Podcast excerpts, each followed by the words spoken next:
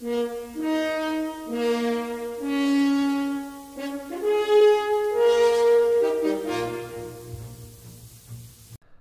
and welcome to episode number 8 of the Psychology of Learning German. My name is Gerhard Ohrband. I'm a lecturer in work and organization psychology from Hamburg and a German and Swedish language teacher. In today's episode, we'll talk about useful attitudes and about mindset. Let me remind you that our first episodes, including this one, are based on my latest book, The Go Method for Learning German. It's available as a Kindle and uh, on paperback on Amazon. Please have a look. I guarantee you, reading and applying this book will save you hundreds of euros in malinvestments in language teaching and time. So please write me some feedback and join the hundreds of students that over the last years were coached by me to successfully integrate in German professional and private life. So let's make it as short as possible. In the book, I refer to Carol Dweck's theory of mindset. Carol Dweck is a psychology professor from the University of Stanford. One of her books uh, became an international bestseller, Mindset, The New Psychology of Success. However, much of the book is based on uh, scientific research published earlier, and all of her articles were highly influential for my academic teaching, but there are many insights into language learning. Let me just summarize the main tenets of her mindset theory. There are basically two types of mindsets in approaching learning. The growth mindset includes a vision that our intelligence, our personalities are changeable, are malleable.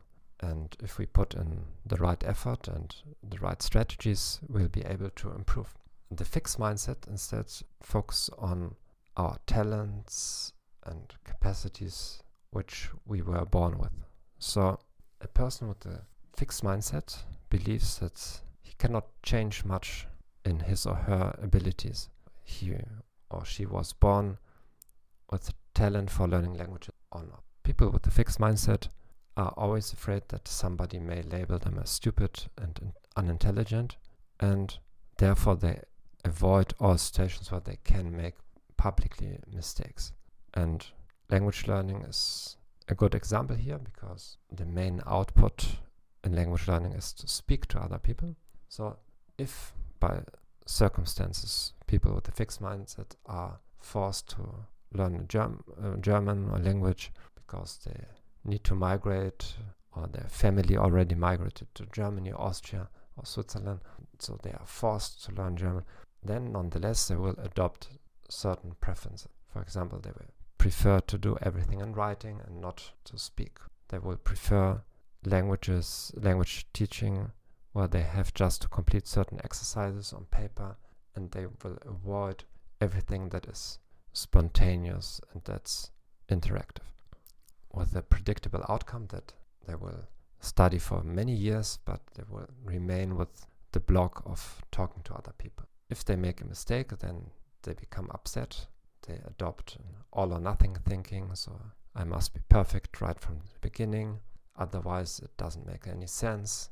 If I make a mistake, then I will never get rid of them. So they engage in catastrophizing and they often adopt negative prophecies of the future. I will always have a bad accent. I will never be able to read complicated books, to speak publicly in German.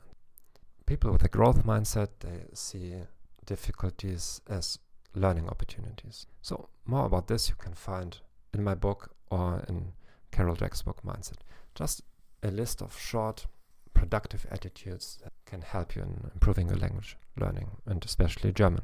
One is better than zero. So instead of saying that today I don't have time to study my normal 45 or 30 minutes of German and I will do it tomorrow, you better do one minute or even 30 seconds, even 10 seconds. You can do quite a lot of things in 10 seconds. You can learn, for example, one new word. You can write a sentence. You can speak a sentence. You can listen to something just for 10 seconds. So this is better doing every day than, let's say, when you have time, which may be once in a week or once in a month. It's the same with brushing your teeth. It's better to do it every day for a short time than to say, I'll do it once a week, but for one hour. And another attitude is to say that I don't need to become the best because that's virtually impossible. I don't have I don't need to have the best accent, the best grammar, the best vocabulary. I don't be, need to be the person that knows the most, the biggest number of words in German. I don't need to be the person that makes no mistake. But what I can do is I can always become better in what I do. So I can improve my accent a little bit. I can reduce my errors by a certain percentage. I can learn some new words and so on. And another attitude is that I don't need to worry about my mistakes. So, for example, if I make 100 mistakes per day, I just pick one or two mistakes, analyze them, and work on them. So, I don't want to control all of my mistakes at the same time, but I want to take a sample of one or two mistakes, work on them, and the next day I will do the same. So, it's not all or nothing. I make small incremental change. So, if you want to read more, please have a look for free into the book on Amazon or yeah, wait for the next episodes. If you have concrete questions related to learning German, if you want to book a private st strategy lesson or just have questions, please contact me via email. All the best and bye bye.